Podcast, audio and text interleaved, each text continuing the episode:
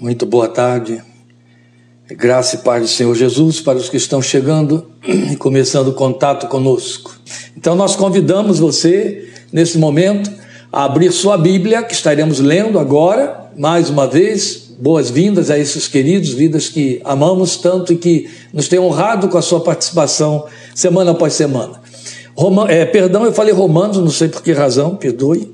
Marcos capítulo 8, nós leremos agora versículos 22 a 25, que é justamente o texto que nos traz o enfoque do nosso tema, segundo toque. Então você deve abrir sua Bíblia, por favor, no Evangelho de Marcos, capítulo 8, versículos 22 a 25.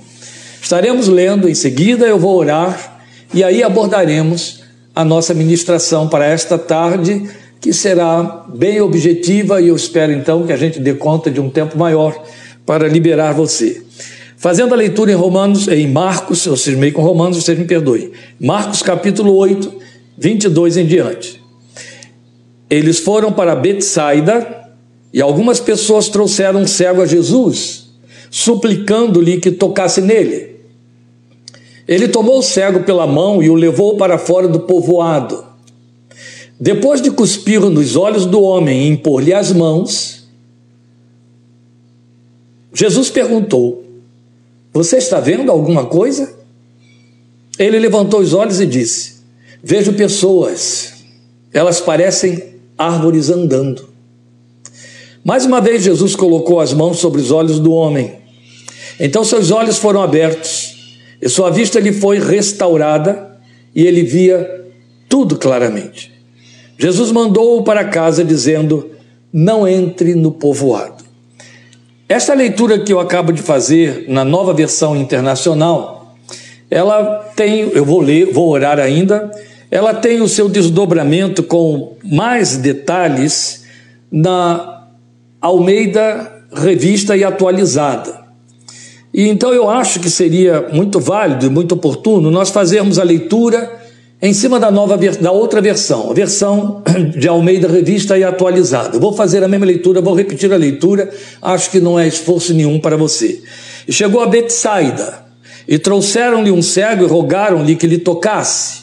E tomando o cego pela mão, levou-o para fora da aldeia, e cuspindo-lhe nos olhos e impondo-lhe as mãos, perguntou-lhe se via alguma coisa.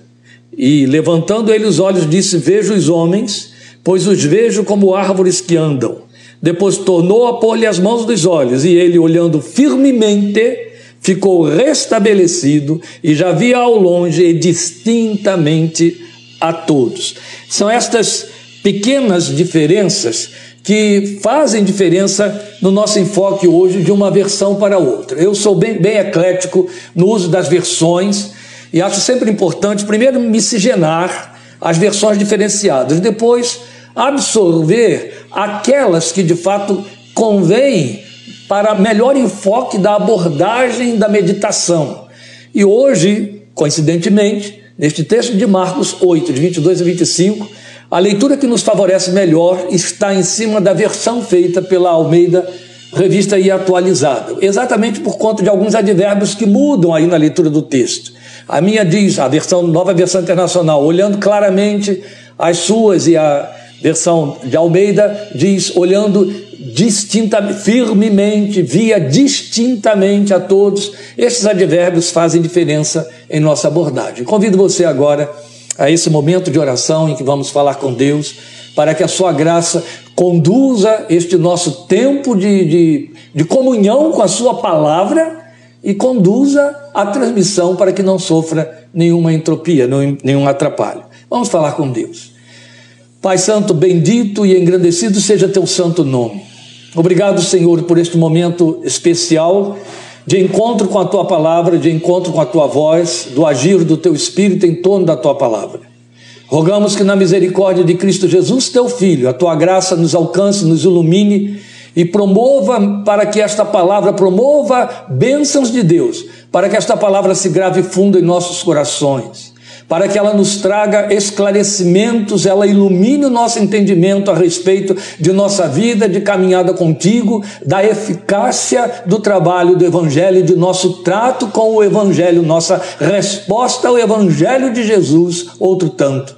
Por amor de teu nome, permite que a tua bênção vá ao encontro de teus filhos e filhas que estão ao redor desta palavra neste momento e também os que virão depois, os que estarão acompanhando através de outras mídias. Permite que a palavra fale, calque fundo os corações e possa cobrir as vidas com bênçãos transformadoras, bênçãos de edificação e de aproximação de Ti para o louvor de Tua glória. Serve-te, Deus bendito, por tua misericórdia, de usar este tempo, de usar a meditação da tua palavra em todo o tempo, para que vidas sejam de fato abençoadas e se apercebam da tua presença, fortalecendo-lhes a fé, falando de perto ao seu coração. Te rogamos, esperando na tua graça, no nome bendito e santo de Cristo Jesus, o Senhor. Amém. Amém. Amém, amados. Vamos considerar o que temos aí no texto. Você já percebeu, afinal de contas, fizemos duas leituras e versões diferenciadas. O que, que por que razão estamos dando esse título que é o tema que geralmente a grande maioria dos que meditam em, Roman, em Marcos 8, 22 a 25, é, declinam esse tema, fazem essa dedução em cima do texto, e eu não vou sair desta, desta linha, não vou fazer diferenciado, não há razão por quê. Eu penso que o que o texto de Marcos 8 está nos mostrando na narrativa extraordinária desse milagre a esse homem cego é que Jesus faz um segundo toque. E é sobre esse segundo toque que nós queremos e devemos pensar. Na verdade, a narrativa no seu todo e o milagre no seu todo é intrigante. A narrativa é intrigante, o milagre é intrigante para dizer o mínimo. Eu já li e ouvi algumas vezes as mensagens declinadas deste milagre, em vários aspectos em comum o milagre. Até onde nos permite a memória ou a mim, a ênfase a cada vez que foi feita, em tudo que eu vi, li, e até andei lendo e ouvindo mesmo em pregações, a ênfase correu quase que invariavelmente sobre um segundo toque que Jesus ministrou àquele cego.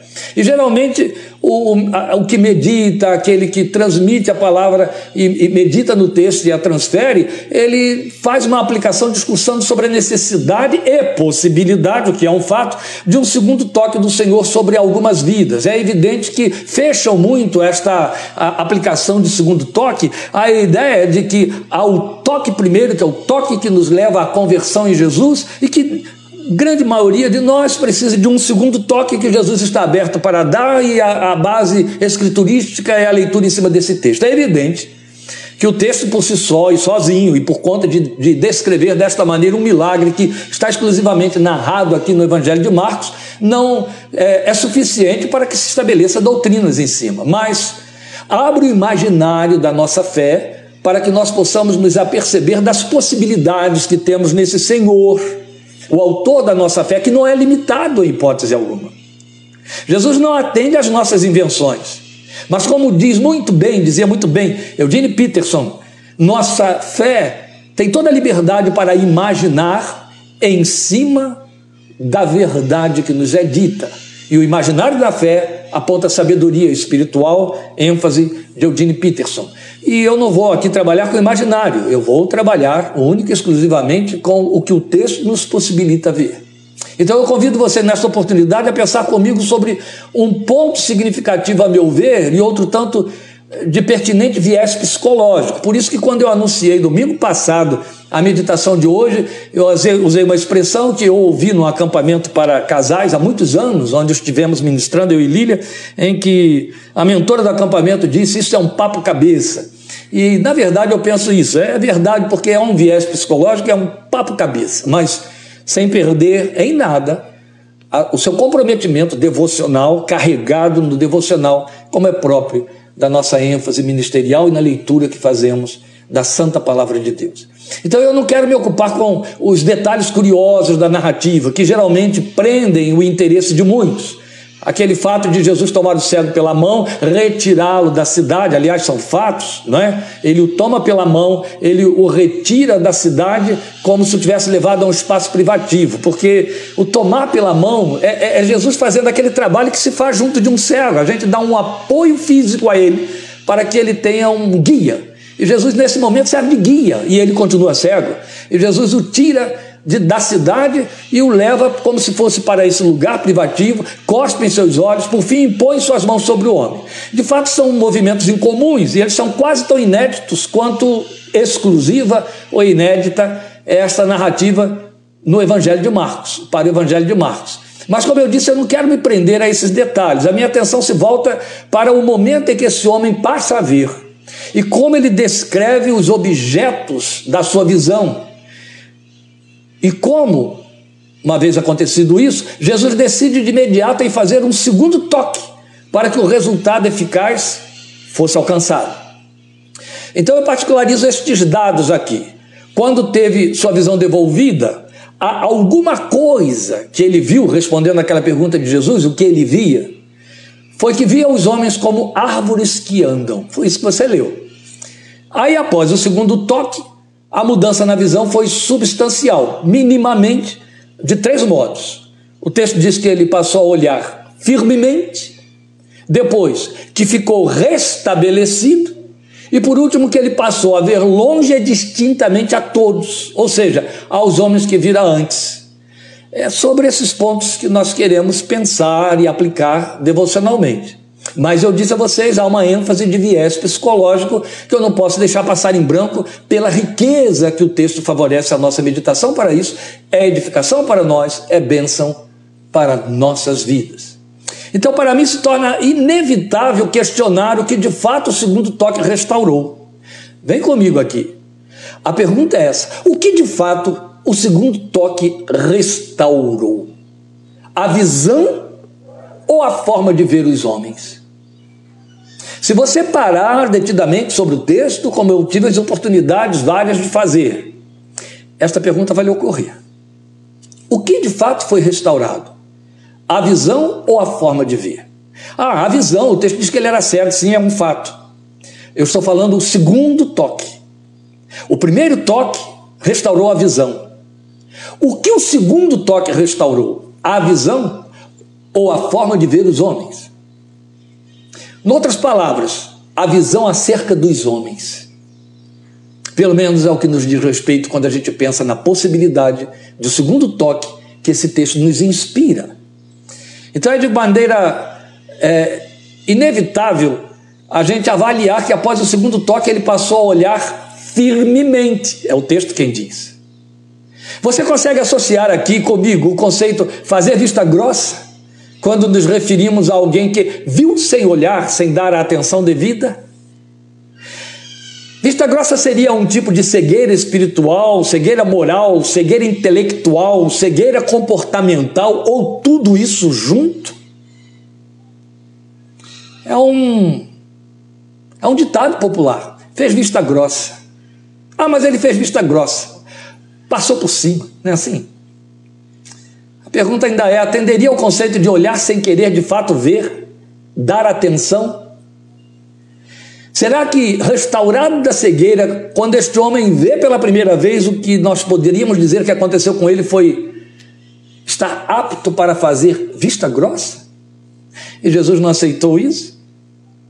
A informação seguinte que Marcos nos passa é de que ele ficou restabelecido. Também não nos parece apontar o fato de que o homem no seu todo estiver enfermo e não apenas nos seus olhos? Eu estou jogando questões para que você pense junto. E ainda temos uma terceira enunciação.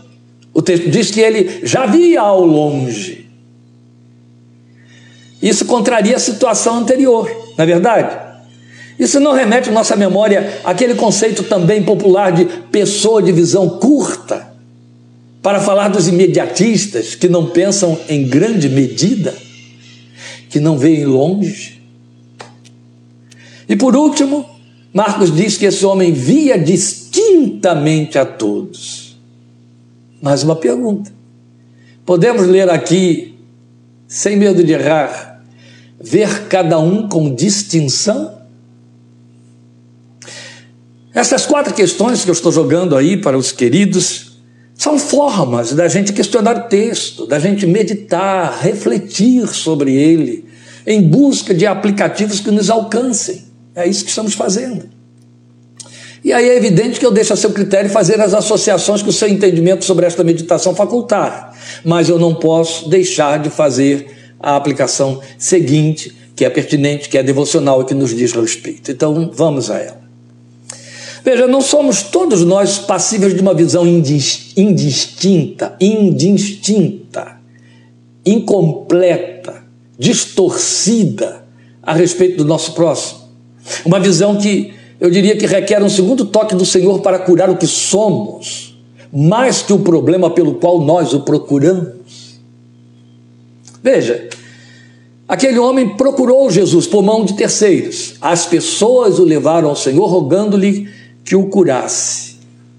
A busca que ele fez foi dos olhos fechados, os olhos cegos, a falta de luz dos seus olhos.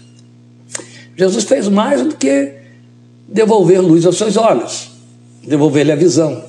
Então, é pertinente a gente colocar desta maneira. Somos todos nós passíveis de uma visão indistinta, uma visão distorcida a respeito do outro, e essa visão requer o segundo toque do Senhor para curar o que somos, porque aquele homem, o texto diz, foi recuperado. Bem interessante, depois do segundo toque. Curar o que somos mais do que o problema pelo qual procuramos o Senhor. Vejam, a psicanálise ela preconiza um mecanismo de defesa conhecido como projeção. E esse mecanismo de, de defesa, ele conceitua ou preceptua como o movimento de lançarmos nossos conteúdos inconscientes sobre o outro. Isso traduz a ideia de que vemos no outro aquilo que rejeitamos em nós mesmos, entende? Aquilo que compõe nossos conteúdos, que é proibido para nós, que nós censuramos, que nós reprovamos, que não queremos aceitar em nós, que condenamos em nós, mas de que não temos consciência, porque está muito profundamente arraigado em nossa estrutura intrapsíquica, costumamos ver no outro, projetamos no outro, e aí no outro podemos condenar, jogar pedras sem que nos doa. Lembra a história da mulher que, flagrada em adultério, levada diante do Senhor, e Jesus disse: Quem de vocês estiver sem pecado, seja o primeiro a tirar a pedra. Era fácil apedrejar o adultério nela. Mas Jesus chegou lá, tocou no ponto nevrálgico da questão. Vocês estão incomodados com esta mulher porque ela desperta em vocês o instinto adulterino que vocês têm. Isso aí estava encoberto, mas é o que estava lá. Isso mais ou menos nos acontece com respeito às projeções que fazemos.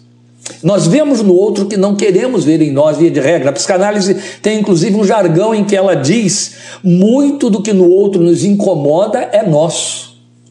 Aliás, isso aí é um pressuposto que abre frente para revisões, muitas comportamentais, nas relações interpessoais. É muito interessante. Então é inevitável pensar que a descrição feita pelo cego num primeiro momento tem muito a ver com aquilo que ele viveu. O que, é que ele viu? Ele viu homens como árvores que andam, mas viu homens como árvore.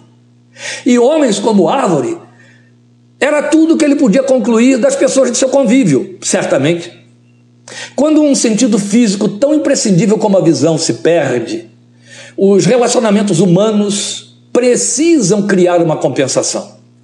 Não é apenas no que diz respeito à vítima, então há uma perda de um sentido físico, esta pessoa vai criar uma compensação. O organismo até se prepara para trazer essa compensação, mas as pessoas do seu entorno, elas precisam levar uma compensação sobre esse déficit é, de sentido que elas não têm e que aquela pessoa sofre. Então, a visão é um sentido físico imprescindível. E aí os relacionamentos humanos precisam compensá-lo. Os que interagem com o cego precisam fazer mais que falar e ouvir, precisam tocar.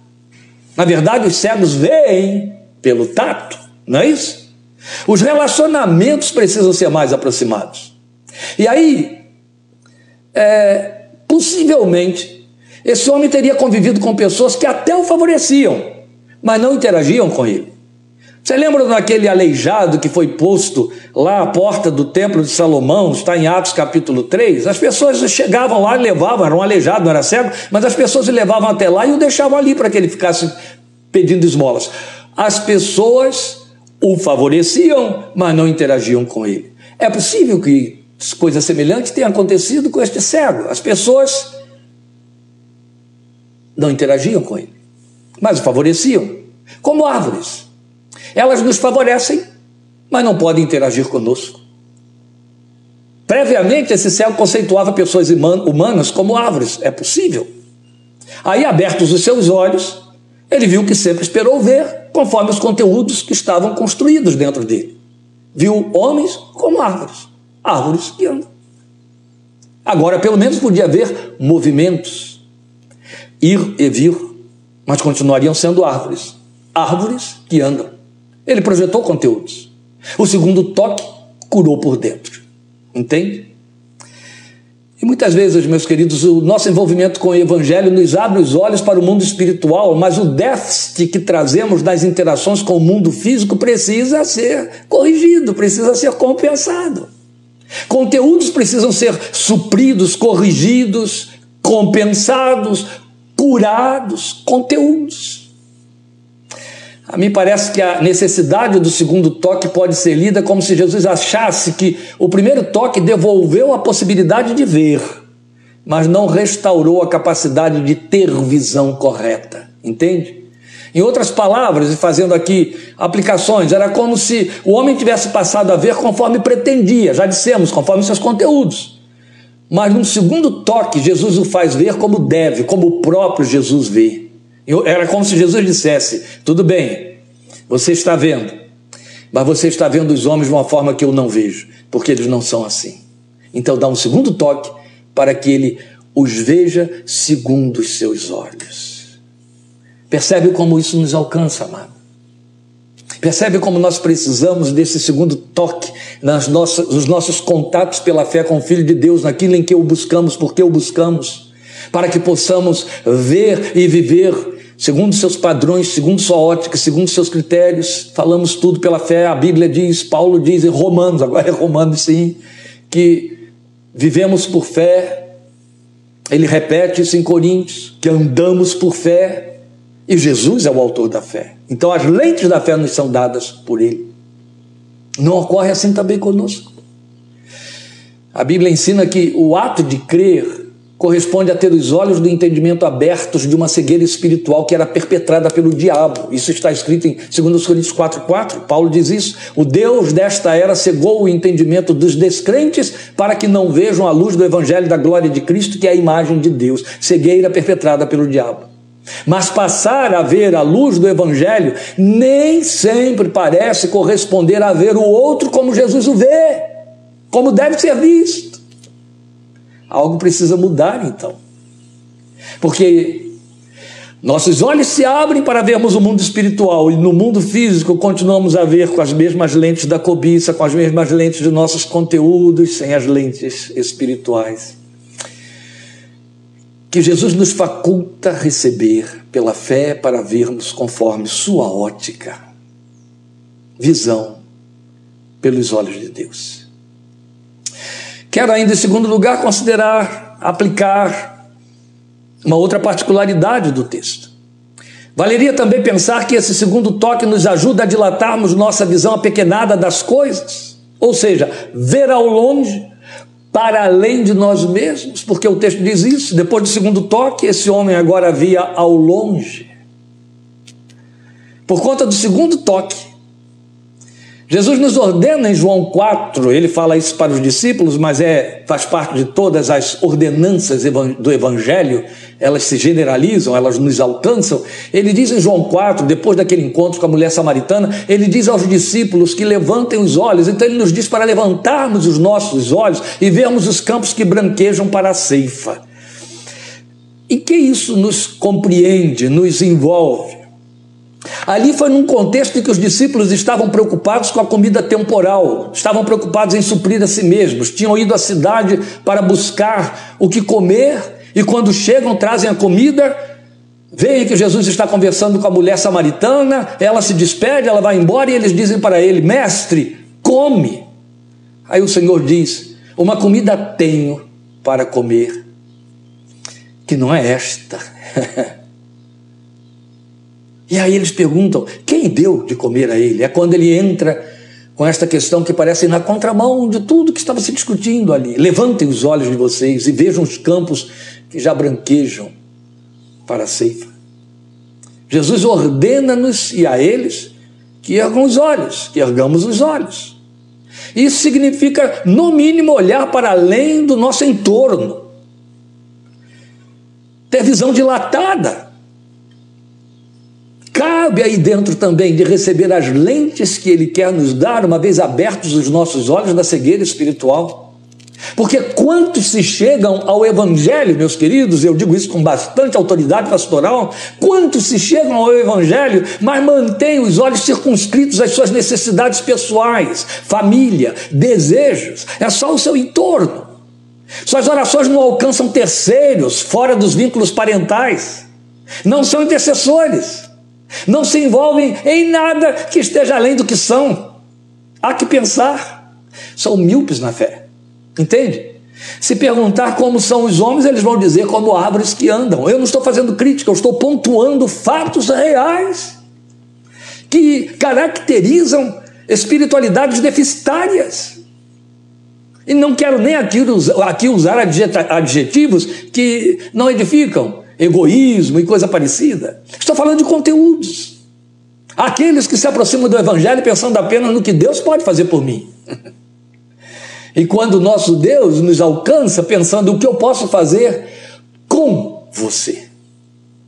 E nisso a glória, isso a nobreza, esse é o lugar e a razão pela qual nós fomos alcançados pela fé e para a fé em Cristo Jesus. Paulo fala isso com todas as letras em Filipenses. Ele diz: aquilo mesmo, para alcançar aquilo mesmo pelo qual eu fui alcançado. Mas Quantos estão interessados em questionar, em procurar saber, em voltar os olhos para si mesmo e perguntar: por que eu fui alcançado e para que eu fui alcançado? Para cantar dentro da igreja, para oferecer ritos religiosos? É tudo. Esse é o propósito pelo qual ele me chamou, é para que eu tenha uma experiência pós-túmulo. Ou quando a Bíblia diz que ele me tornou nova criatura cidadão do reino dos céus. Ele tinha um propósito que dizia respeito à geração no meio da qual me alcançou e na qual estou inserido. Ele tinha o propósito de dar apenas sequência àquilo que ele disse ao pai dos que creem, a Abraão: Se tu uma bênção, em ti serão benditas todas as famílias da terra.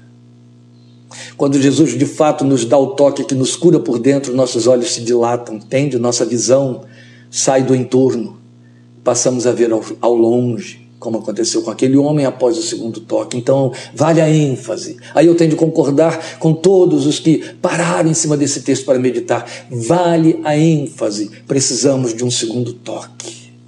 Muitas vezes, em muitas áreas da nossa espiritualidade, precisamos de um segundo toque. Há que pensar. Um terceiro ponto é considerar aí de desdobramento em cima do significado desse segundo toque em nosso texto. Não menos significativo, a meu ver, é o fato de Marcos descrever que a visão obtida a partir do segundo toque significou também que ele passou a ver distintamente a todos. Palavra de Marcos, nas palavras de Marcos, passou a ver distintamente a todos. Em psicologia, nós chamamos isso de capacidade de discriminar, mas no sentido positivo, que significa a capacidade de dar o valor próprio de que cada coisa aqui, pessoas, tem, e não generalizar, perdendo o sentido de individuação. Meus queridos, eu vou me deter pouco em cima disso aqui, mas eu espero que se grave no seu coração, já que você me deu a honra de parar para estar participando comigo nesse momento, leva isso no seu coração de uma vez para sempre na sua vida espiritual. O que vou fazer aqui é a aplicação da palavra de Deus, não é crítica eclesiástica, isso não existe, não tem tempo para perder com isso. Eu gostaria de ensinar, é isso, é didática, didática da fé, didática sobre a palavra de Deus. Veja bem, a verdade é que o Evangelho não admite transformar pessoas em números, entende? Tem de haver presentemente em cada um de nós, até como fruto da nossa transformação, da nossa conversão, de termos nascido de novo, de sermos habitação do Espírito de Deus Santo, Espírito Santo de Deus, Espírito de Deus que é santo, sentido de individuação. O Evangelho não admite que pessoas sejam transformadas em números A individualidade, a pessoalidade é tônica máxima no reino de Deus. Vocês lembram uma vez em que Davi transformou proibitivamente o povo de Deus em números e como ele foi severamente punido por isso? Mesmo porque ali tinha havido uma desobediência, crassa. Ele tinha tido o plano, o propósito de fazer o censo da nação. Deus proibiu, os seus generais o proibiram, o, o profeta advertiu a ele proibitivamente, mas ele insistiu e fez. E Deus não deixou passar em branco. Porque, na verdade, o Espírito de Deus não tolera isso. Que pessoas, suas pessoas, as gentes por quem Jesus morreu, a cujo respeito cada um foi dito que custou o precioso sangue de Cristo como de um cordeiro incontaminado, é Pedro quem diz isso para nós. Deus não permite que essas pessoas sejam vistas fora da sua individualidade, como se fossem números, números que preenchem, números que completam. Logo que eu entrei no seminário teológico para começar a minha preparação para minha formação em bacharel de teologia, lá se vão 37 anos, né? Mais, né? Porque eu disse quando eu comecei, então temos aí 41 por aí. Eu lembro que numa aula chamada Administração Eclesiástica, o professor, que estava muito inspirado naquele dia, nos advertiu dizendo: gente, nós temos como pastores o mau hábito imperdoável de pensarmos em números o tempo todo. Pastor mede o seu sucesso e insucesso pelo número. Número de adeptos, número de ovelhas do seu rebanho. E o mau hábito, eu lembro, nunca mais vou esquecer isso, graças a Deus, que isso me poupou, me, me livrou de incorrer nesse mesmo erro durante os anos em que estive à frente de rebanhos. Glória a Deus por isso. Mas ele disse: é muito comum entre nós o erro imperdoável de que quando dois pastores se encontram, quer tenham se visto há um mês atrás ou não se vejam há anos e descobrem que alguém mudou de ministério, foi ou assumiram a outra igreja em outro lugar, é quantos membros sua igreja tem? E se alguém não pergunta, o outro já se adianta para dizer: Ah, minha igreja tem tantos membros, ou eu sou pastor de tantos membros. Isso é número. É número. Isso é altamente questionável. Eu conto repetitivamente uma história que me escandalizou quando eu era seminarista. Eu estava. que assim que eu comecei a fazer o meu curso de teologia, eu trabalhava secularmente, estudava à noite. E a nossa empresa, a nossa é, indústria onde trabalhávamos, ela tinha lá uma igreja evangélica montada pelos diretores que funcionava ali dentro. Nós nos reuníamos todos os dias no intervalo do almoço, um coralzinho ensaiava, cantava, ministrávamos a palavra de Deus. Preguei inúmeras vezes lá e glória a Deus, muita gente se rendeu a Jesus, se despedindo de mim depois daqueles anos. Então isso ficou na memória para sempre. Pois bem, amados, eu lembro que a diretoria daquela igrejinha chegou para mim e disse: o irmão mora em Niterói. Mas é, o povo confunde Niterói com São Gonçalo. Eu falei, mora. Então, nós vamos encarregar o irmão de ser o portador do convite do nosso grupo para convidar o pastor Fulano de Tal, era o grande titular da maior igreja de Niterói à época, maior em número. É assim que se mede a igreja, entende? Pecado, em número. Ela é grande quando ela tem muitos membros. E aí eles disseram: o irmão ser o portador da nossa equipe, montar uma carta, porque todo ano nós fazíamos uma, uma campanha de evangelização e alugávamos aquela, aquela igreja do estaleiro, alugava um estádio na Ilha do Governador, no Rio de Janeiro, e lá para lá levávamos então um pregador, evangelista, conhecido como evangelista, e pregava uma mensagem evangelística para a qual nos preparávamos todos, era sempre muito bonito. Desta vez queriam levar aquele pastor de renome, daquela maior igreja de Niterói, né, Ana Maria Bellini. Você está quase que em frente a ela, né? Me ouvindo falar. E aí, lá fui eu fazer o convite. Mas como eu ia ter acesso a esse homem? Eu não tinha espaço, não tinha tempo, e comentei isso com uma das minhas líderes na igreja, e ela disse: Olha, sábado próximo haverá um culto doméstico em casa da juíza doutora Fulana. E ele, ela é membro da igreja dele, algumas pessoas da igreja estarão lá e ela me convidou. Ele vai lá ministrar nesse culto doméstico. Você não quer ir? E aproveita a oportunidade então, encosta nele, faz o convite. Falei, mas é perfeito. E fui. De fato, éramos no máximo 20 pessoas dentro daquele apartamento. Ele ministrou, como sempre, uma palavra cheia de graça. O homem tinha instrução e capacidade no Evangelho. Pregou ali para aquele grupo de 20 pessoas interagiu, ele levou a sua esposa, então lanchou, depois que terminou, conversa daqui e dali, e ela então, esta mesma senhora, fez a introdução, disse, olha, temos aqui um seminarista da nossa igreja, e ele precisa conversar com o senhor rapidamente, o senhor teria um tempinho? Ele me deu a atenção devida, eu formulei o convite, ele agradeceu muito, mas a agenda dele não comportava aquela data e então morreu por ali mesmo. Bem, agora era a hora dele ir embora. Ele tinha de ir antes de todo mundo, que ele tinha compromisso, estava com muita pressa e vai se despedindo de todo mundo. Educadamente, ele foi apertando a mão de cada uma daquelas pessoas. A secretária daquela senhora, que trabalhava com ela no seu ambiente de trabalho há muitos anos, que já era uma mulher madura, crente, membro da igreja desse pastor, quando ele aperta a mão dela, essa mulher me precedeu, essa senhora me precedeu no Evangelho muitos anos. Então eu estava ali diante de uma crente veterana, membro daquela grande igreja. Quando ele aperta a mão dela, ela diz: oh, meu pastor querido, sou membro da sua igreja já há tantos anos, e disse o número de anos, e hoje eu tive a grande alegria de pela primeira vez poder apertar sua mão. Você percebe? Percebe? É isso que eu quero que você considere quando nós precisamos avaliar a questão de que o Evangelho não, não admite que pessoas sejam números. Somos indivíduos, entende? Somos indivíduos. Deus nos vê na sua misericórdia e graça tão individualmente que a Bíblia diz que ele dará um nome novo a cada pessoa no céu.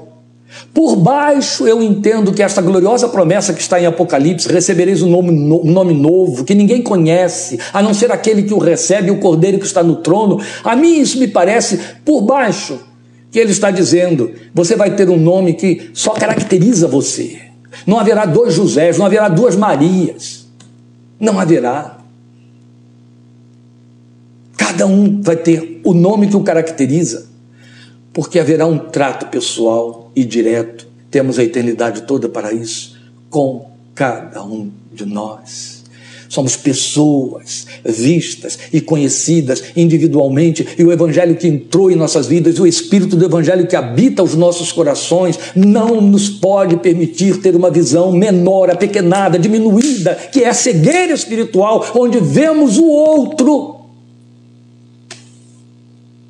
como qualquer. A pessoa humana precisa ser vista na sua individualidade distintamente como Deus nos vê, meus queridos. É isso. E voltando para fechar a questão anterior, que ele passou a ver os homens distintamente, aliás, é esta questão, a ênfase que eu quero fechar aqui, com que eu quero fechar aqui, é mostrar a você que ver distintamente é dar distinção. Voltando lá àquela primeira situação, vejo os homens, eu os vejo como árvores que andam, daí Jesus partir para o segundo toque. Não pode acontecer comigo e com você. Nós precisamos ver a pessoa do outro no seu valor inerente, até mesmo através de seus conteúdos, que podemos e devemos nem aceitar se não convém, mas conhecê-los, entende? E respeitar. Isso é basicamente evangelho. É basicamente evangelho. Mas se nós não adquirimos essas lentes, estamos necessitando de um segundo toque, é certo. Finalmente, eu penso que nós devemos nos sentir atraídos a nos chegarmos a Ele para pedir: faz de novo, Senhor. Abre meus olhos para verem como tu vês. Precisamos buscar um segundo toque. O segundo toque é necessário o segundo toque é possível. Como eu ocupei pouco do seu tempo, eu vou fechar com mais uma oração e teremos encerrado por hoje, como dissemos, Só estaremos juntos outra vez domingo que vem, dia 8, querendo Deus. Vamos falar com o Senhor neste momento. Bendito Pai, estamos diante de Ti mais uma vez. Todo este tempo estamos diante de Ti. Mas não podemos encerrar esta meditação sem te suplicar, Senhor Jesus, autor da nossa fé. Abre nossos olhos para ver. Senhor, eu me lembro que na minha infância da fé, nos meus primeiros dias na caminhada contigo, havia cânticos tão diretivos, tão bem preparados, que faziam este tipo de súplica: abre meus olhos para ver algo do bem que tens para mim, mas mais do que isso que queremos te pedir hoje é: abre meus olhos para ver como tu vês. Abre meus olhos para ver o meu semelhante segundo a tua ótica. Abre meus olhos para ver o outro como pessoa. Abre meus olhos para ver o indivíduo tal onde ele está, como ele está, quem ele é, quem ela é, como tu vês. Que eu possa ver como tu vês que tu possas ver através de meus olhos, Senhor Jesus, e se for necessário, dê um segundo toque. Faze de novo, faze outra vez, para que atinja, atenda, alcance as profundidades do nosso ser. Aquele homem, o texto diz que a partir do segundo toque ele foi restaurado. Senhor, é esta restauração que pedimos a Ti na nossa espiritualidade, na nossa visão da vida, na nossa visão do mundo. Há tanta distorção na maneira como vemos, e não é apenas o outro, a vida. Há uma visão de vista grossa que fazemos em cima de coisas sobre as quais e nas quais precisamos nos deter, até que de fato elas tenham visibilidade plena.